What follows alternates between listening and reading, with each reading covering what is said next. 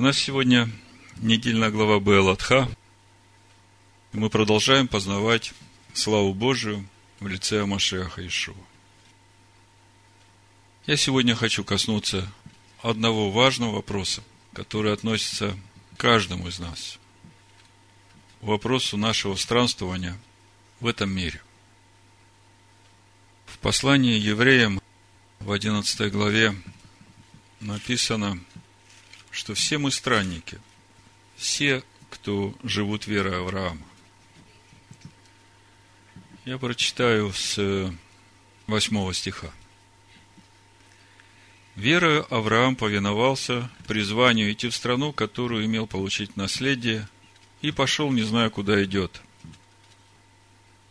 Верою обитал на земле обетованной, как на чужой, и жил в шатрах с Ицхаком и Яковом, сонаследниками того же обетования. Ибо он ожидал города, имеющего основания, которого художник и строитель Бог.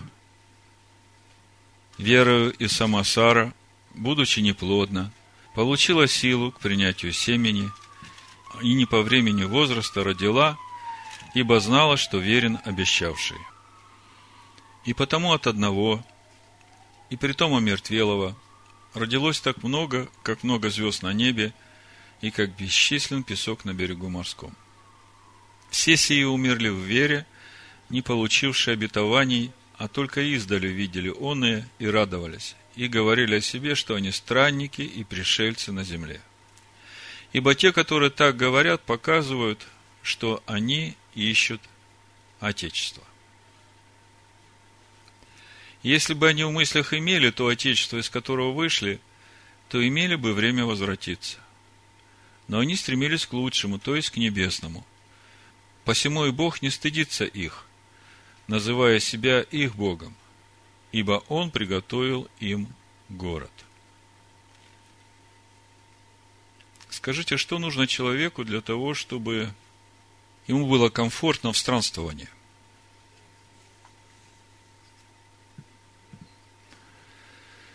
Ну вот представьте человека, который собрался в долгую дорогу. Ну, что бы он с собой взял?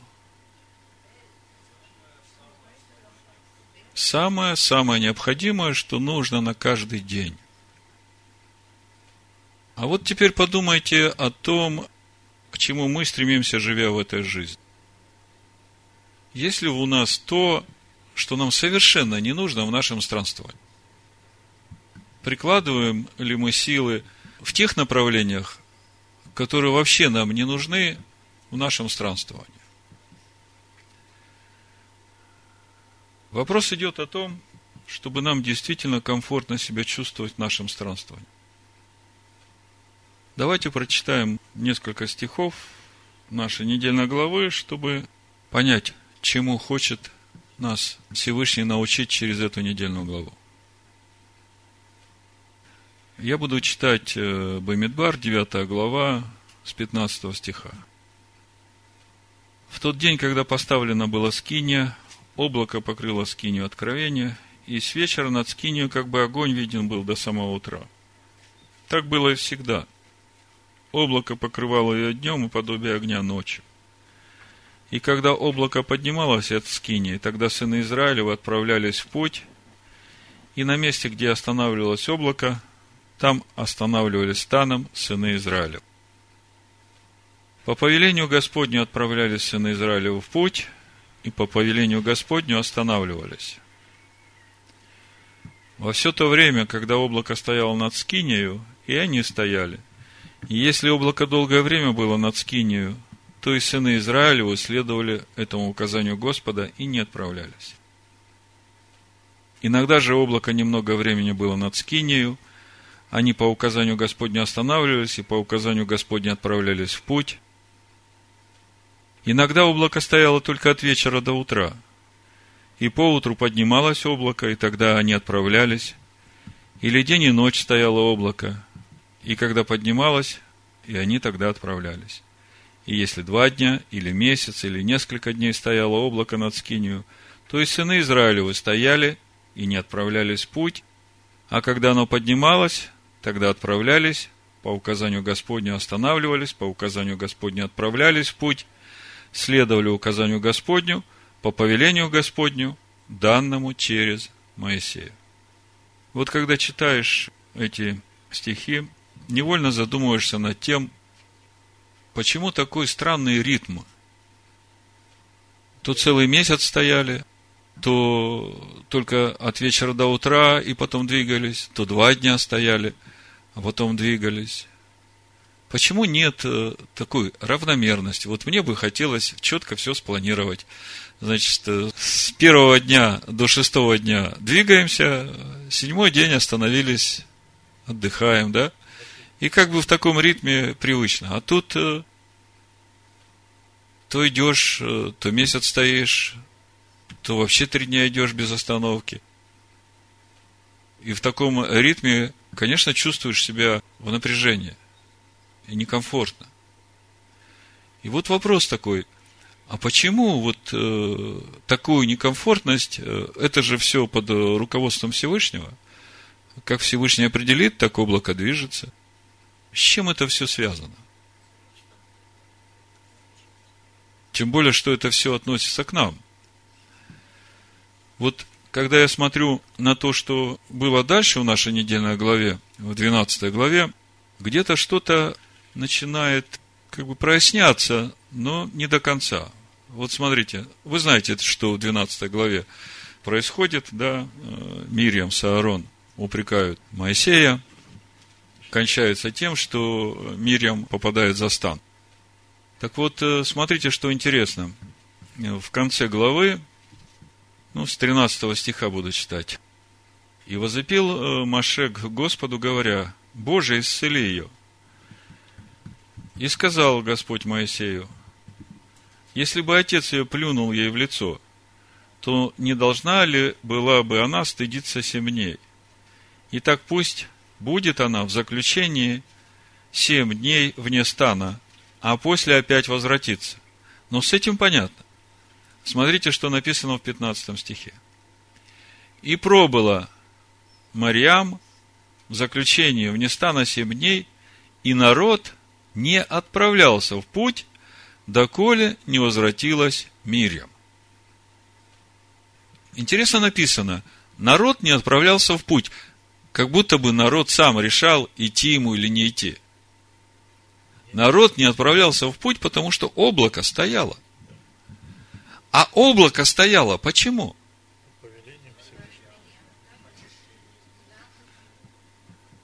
Облако стояло, потому что ждали, пока Мирьям пройдет этот процесс очищения.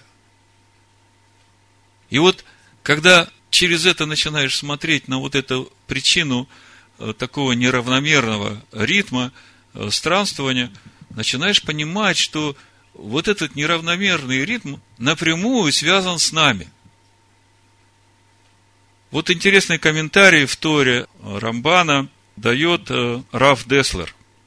Он тоже задается вопросом, в чем причина такого необычного поведения Творца по отношению к сынам Израиля? То есть, вот эта неравномерность в прохождении пути через пустыню. И дальше он объясняет. Все это было необходимо, чтобы приучить их к ерму Торы. И в этом заключается урок Торы для всех поколений. Ведь тот, кто надеется сидеть в тишине и покое, со всеми удобствами, и при этом служить Всевышнему, совершает серьезную ошибку. Слушайте, я очень понимаю, о чем здесь речь идет. У меня уже третий месяц дома ремонт идет. Вообще-то полгода уже, помните, осенью, когда меня залили, как бы начали осенью, но потом, когда зима была, остановились, и вот сейчас третий месяц Э, слава Богу, уже заканчивается. То есть, э, я очень хорошо понимаю, что значит в некомфортных условиях служить Господу. А что значит служить Господу? Оставаться внутри себя в мире и покое. Так вот, Равин Деслер пишет, в этом заключается урок Торы для всех поколений. Ведь тот, кто надеется сидеть в тишине и покое со всеми удобствами и при этом служить Всевышнему, совершает серьезную ошибку. Лишь после того, как он приобретет способность нести тяжелое бремя заповедей в самых крайних жизненных обстоятельствах, для него станет возможным подлинное получение Торы. Я переведу на понятный для нас язык. Мысль такая. Если мы сохраняем присутствие Духа Божия в стесненных обстоятельствах, то через это мы возрастаем познании Машеха и переходим на новый уровень силы и славы. Такая мысль. Давайте посмотрим, как это было в нашей недельной главе. Год стояли у горы Хариф. Поставили скинию, присутствие Бога пришло. Отпраздновали праздник Песах. Наступает второй месяц, и Господь говорит, что надо готовиться к движению. Все усмотрел, мельчайшие детали, кто за кем движется, вы увидели, какая согласованность? Смотрите, звучат трубы, поднимается колено Ягуды, и вместе с ним, значит, и Сахар, и Завулон, и 17 стих снимается скиния. Пошли сыны Гершома и Мирари. Потом поднимается колено Рувима, и вместе с ним, значит, э, колено Симеона и колено Гада, и сразу после них сыны Каафа, носящие святилище. К тому времени, когда э, сыны Каафа придут к месту стоянки, Егуда уже стоит, скиния уже поставлена, и они входят, вносят священные предметы в скинию. А сзади идет Ифраим со своим станом и э, колено Гада со своим станом, со своим знаменем. То есть, э, все продумано в мельчайших деталях. Каждый знает, где, в какое время ему нужно находиться во время перехода. И понимаете, что переход это же физические трудности. И вот э, самое-то, видите, важно вот в этих переходах сохранить присутствие Бога внутри себя. Сохранить вот этот Божий шалом, вот это единство с Богом. Он ведь среди стана, он все время среди стана. Облако ведет народ. Так вот, 11 стих мы начали читать 10 глава чисел. Во второй год, во второй месяц, 20 день месяца, поднялось облако от скини откровения. И отправились сыны Израилева по станам своим из пустыни Синайской, и остановилось облако в пустыне Фаран – и поднялись они в первый раз по повелению Господню, данному через Маше. И дальше 33 стих. И отправились они от горы Господней на три дня пути, и ковчег завета Господня шел перед ними три дня пути, чтобы усмотреть им место, где остановиться. Мы видим, что этот длинный переход был связан именно с тем, что нужно было найти удобное место для всего стана, где остановиться. И ясно, что после года стояния, эти три дня пути были слишком тяжелы для народа. Народ начинает роптать слух Господа. Помните Второзаконие, восьмую главу? Я вам напомню. Я думаю, что у вас это уже просто, ну, как таблица умножения. Я второй стих прочитаю и третий. И помни весь путь, которым вел тебя Господь Бог твой по пустыне, вот уже сорок лет – чтобы смирить тебя, чтобы испытать тебя и узнать, что в сердце твоем будешь ли хранить заповеди его или нет. Он смирял тебя, томил тебя голодом, питал тебя манною, который не знал ты и не знали отцы твои, дабы показать тебе, что не одним хлебом живет человек, но всяким словом, исходящим из уст Господа, живет человек. То есть мы видим, что этот трехдневный переход, он связан не только с тем, чтобы найти комфортное место для проживания, для остановки сынов Израиля, но он связан еще с чем-то очень важным, через которое и происходит процесс духовного взращивания сынов Израиля. Три дня пути, и стало открываться то, что в сердце человека. естественные трудности. И когда человеку крайне тяжело, конечно, он начинает э, высказывать это вслух, проявлять недовольство. Народ стал роптать слух, и Господь услышал, и воспламенился гнев его. И возгорелся у них огонь Господень, и начал истреблять край стана. И возопил народ к Моисею, и помолился Моисей Господу, и утих огонь. И нарекли имя месту сему Тавера, потому что возгорелся у них огонь Господень. Пришельцы между ними стали обнаруживать прихоти, а с ними сыны Израилева сидели и плакали, и говорили, кто накормит нас мясом? Мы помним рыбу, которую в Египте мы ели даром, огурцы и дыни и лук репчатый, и чеснок, и ныне душа наша изнывает, ничего нет, только манна в глазах наших. Манна же была подобна кориандровому семени, видом как в. Народ ходил и собирал ее, молол в жерновах, или толок ступе, и варил в котле, и делал из нее лепешки. Вкус же ее подобен был вкусу лепешек силе. Мне кажется, эти стихи, ну, может быть, не один к одному, но очень часто за все странствование сынов Израиля через пустыню очень часто повторяется. И мы видим, как Господь реагирует на все это. Дальше в 18 стихе Господь говорит, народу скажи, очиститесь к завтрашнему дню и будете есть мясо. Так как вы плакали вслух Господа и говорили, кто накормит нас мясом, хорошо нам было в Египте, то и даст вам Господь мясо, и будете есть. Не один день будете есть, не два дня, не пять дней, не десять дней и не двадцать дней, но целый месяц, пока не пойдет оно из ноздрей ваших и не сделается для вас отвратительным.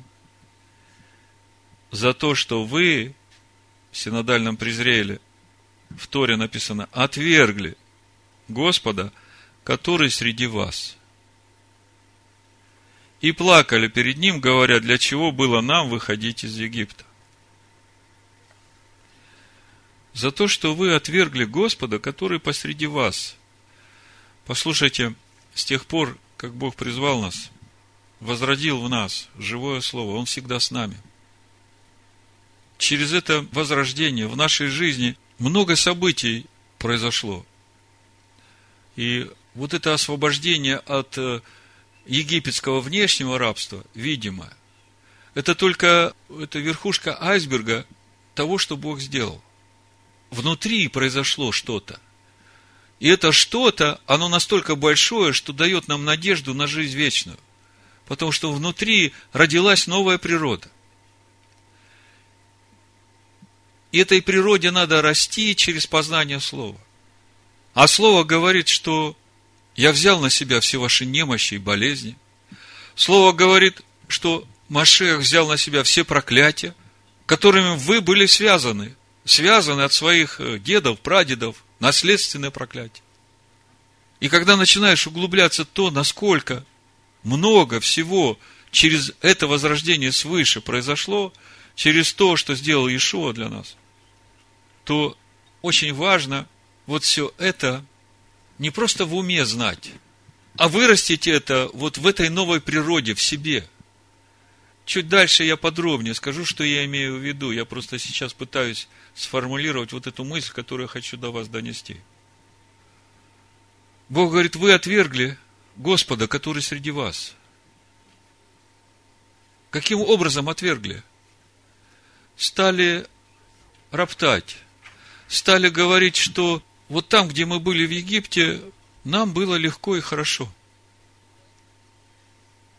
У нас было все, что мы хотели нашей душе. И чеснок, и дыни, и мясо. А здесь только ман. Хотя ман был по вкусу, какой пожелаешь. Вот давайте подумаем, это ведь должно нас чему-то научить. Мы все странники в этом мире, и нам надо пройти эту жизнь так, чтобы достигнуть небесного города. И в нашей жизни не будет так, что все время будет гладко, комфортно, потому что когда гладко и комфортно, тогда у нас ничего не происходит. Тогда у нас даже нет мотивации духовно расти. Мы начинаем жиреть, становимся теплыми, и говорить уже о каком-то духовном росте не приходится. Так вот, почему же такой некомфортный ритм для сынов Израиля в их странствовании по пустыню? Мы видим, что Бог знает, что в наших сердцах, и Он хочет нам показать, что нам мешает духовно расти. И именно для этого Он устраивает эти ситуации, через которые мы проходим. И вот в этих ситуациях у нас есть выбор, как нам поступить. А два варианта. Или искать тихой, комфортной жизни для своей земной души, или же преодолевать трудности через «не могу» своей земной душой, чтобы выйти на новый духовный уровень познания Машеха, духовно возрастая. Так вот, мы подошли к самому важному. У всех у нас бывают в жизни такие дни, когда не знаешь, что делать. Это тот трудный момент, когда нужно сделать что-то очень правильное, чтобы вот эти ресурсы, которые Всевышний задействовал для тебя, чтобы дать тебе возможность духовно вырасти, чтобы они не были потрачены напрасно. Чтобы ты своей душой которая э, раздражается, гневится, обижается, э, чтобы ты не потерял эту возможность выйти на новый уровень. Что для этого надо? В первом послании Коринфян, 10 главе, написано, что Бог не даст нам понести больше, чем мы можем перенести. И это уже как э, утешение для тех, которые сейчас в этих стесненных обстоятельствах, э, думая, что все, нет никаких шансов. Написано с 12 стиха. «Посему, кто думает, что он стоит, берегись, чтобы не упасть. Вас постигло искушение не иное, как человеческое. И верен Бог, который не попустит вам быть искушаемыми – сверх сил. Верен Бог, который не попустит вам быть искушаемыми сверх сил. Но попустит быть искушаемыми по мере ваших сил. Я адаптирую на более понятный язык. Но при искушении даст и облегчение каким образом придет это облегчение. Так, чтобы вы могли перенести. Вот это то самое важное, о чем я хотел с вами сегодня говорить.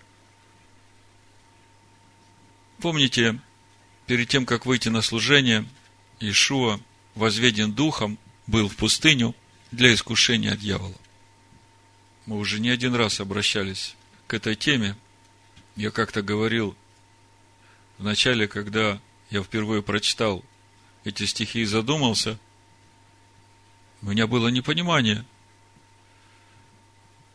Матвея 4 глава 1 стих написано, тогда Иешуа возведен был духом в пустыню для искушения от дьявола.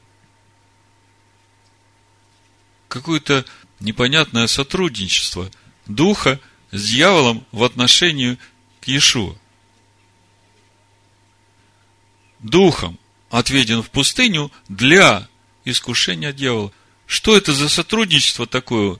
Ведь меня там учили, где я был, что это же несовместимые понятия, а тут э, это тогда первое, что меня шокировало. А потом, э, по мере того, как э, начинают открываться Писания, начинаешь понимать, что имя у него искуситель. Когда мы говорим дьявол, сатан, там, это как бы что-то такое э, непонятное. А имя-то очень простое – искуситель.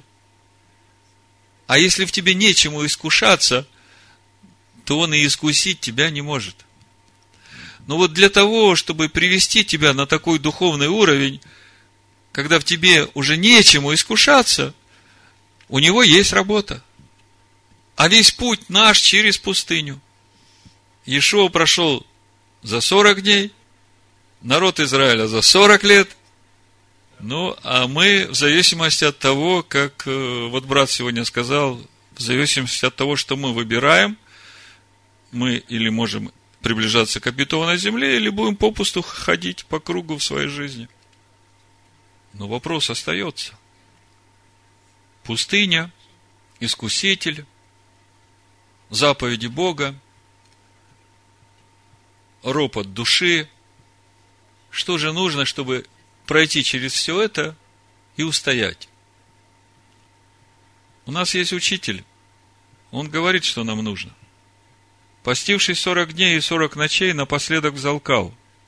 Вот это вот напоследок взалкал, это вот и есть вот это крайне стесненное обстоятельство в нашей жизни, когда мы уже ну, не можем, нам кажется, что наши силы закончились, а до оазиса еще идти, идти, и ты понимаешь, что ты туда не дойдешь. Так вот, напоследок взалкал. Приступил к нему искуситель. Именно в этот момент. Я когда-то говорил, что, наверное, хорошо не доводить себя до такого состояния, чтобы вот попадать в такую критическую ситуацию.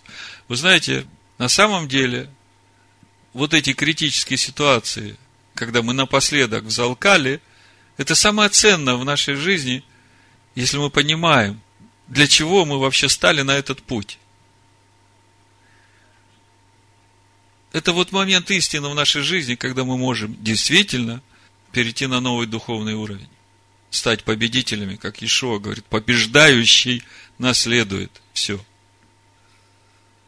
Так что же нам нужно для этого, чтобы вот в этот момент, когда уже своих сил нет, читаем дальше.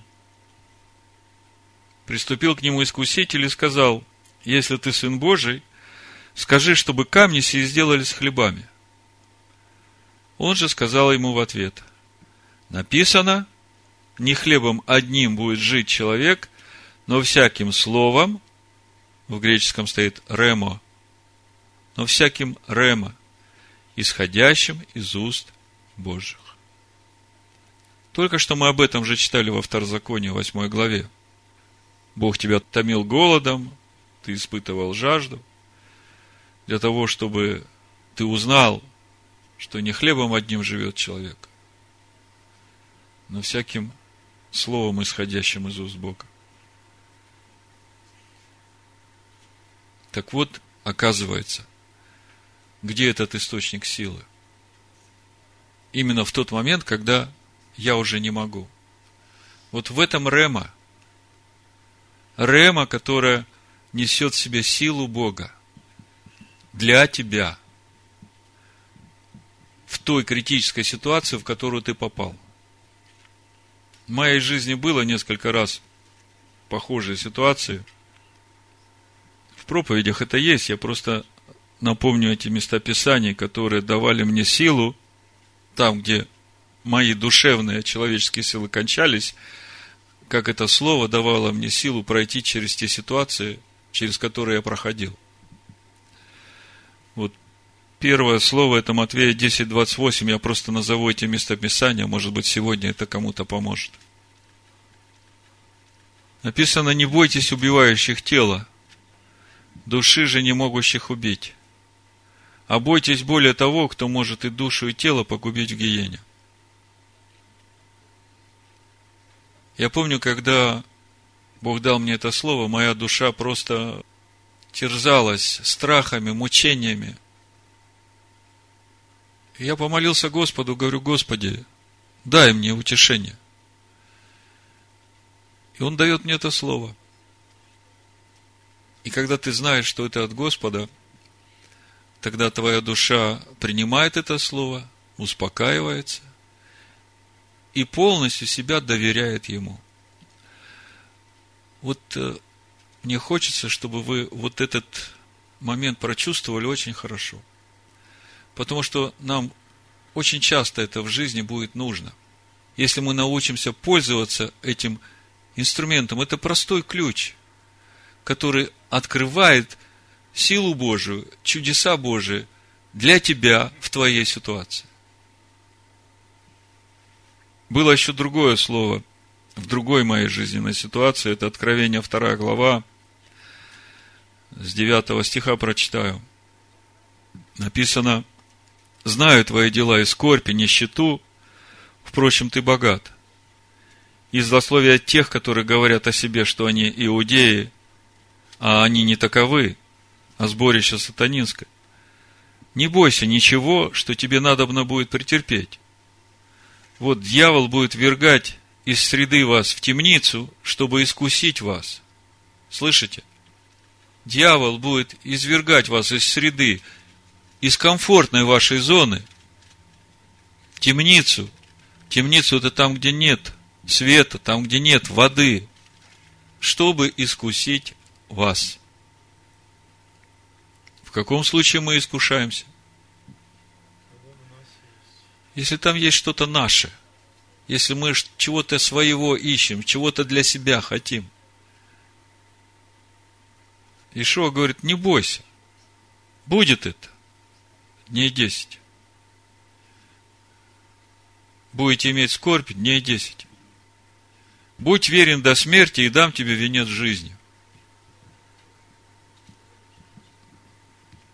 Казалось бы, я такой хороший, я так стараюсь, читаю Писание, соблюдаю субботу, стараюсь исполнять заповеди. За что меня, Господи, в темницу, да еще на десять дней? Будь верен до смерти, и дам тебе венец жизни. Вот оно, как золото проверяется в огне. Вот оно, как очищается. Почему я решил сегодня говорить на эту тему?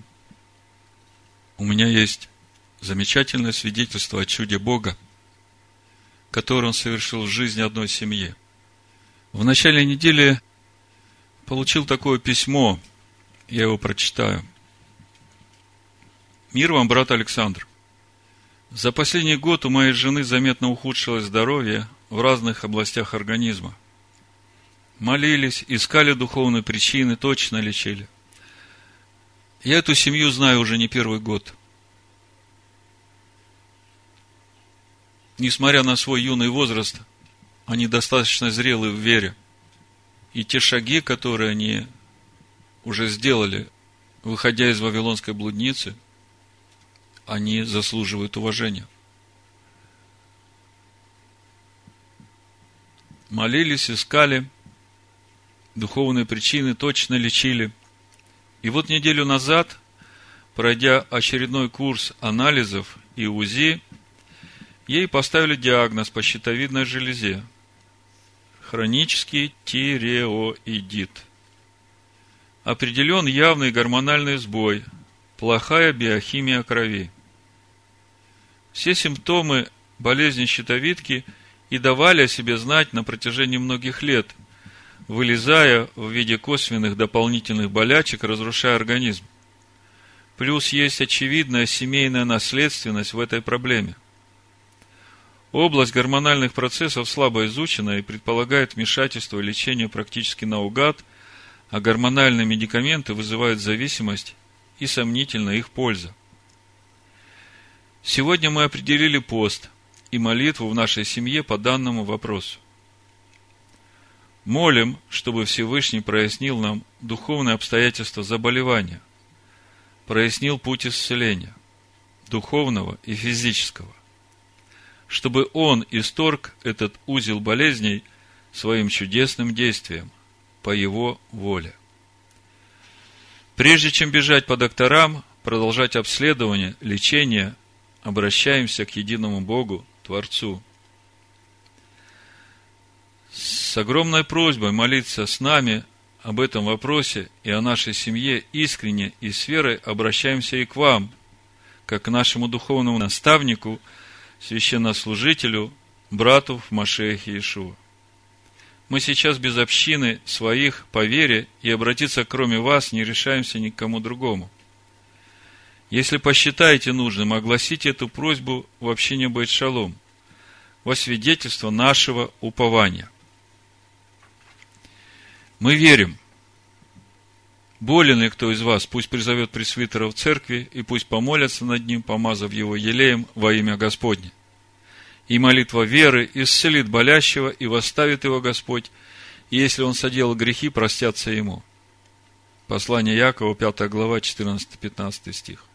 Да, мы территориально далеки от вас, но верим, что помазание духовным елеем достигнет нас и через такое расстояние. На все воля человеколюбивого Бога. Амен. С искренней братской и сестринской любовью в Машехе Иешуа, Абросимовы, Иван, Вика и Ариша.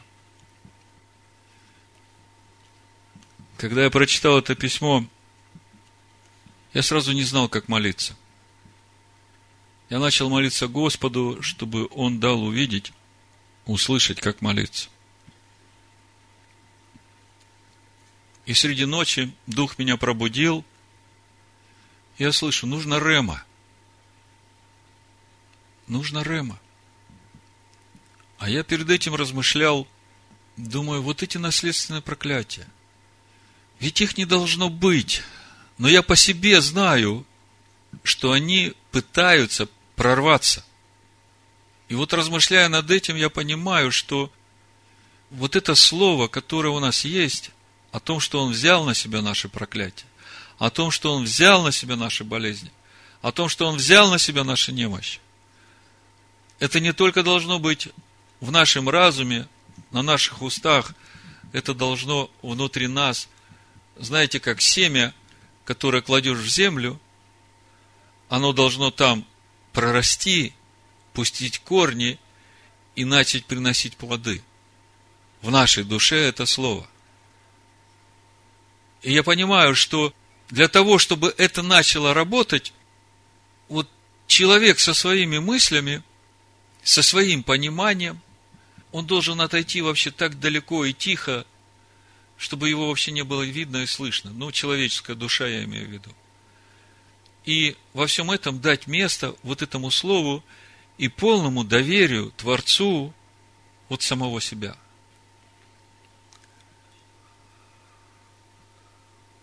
Я по себе знаю, что это надо строить.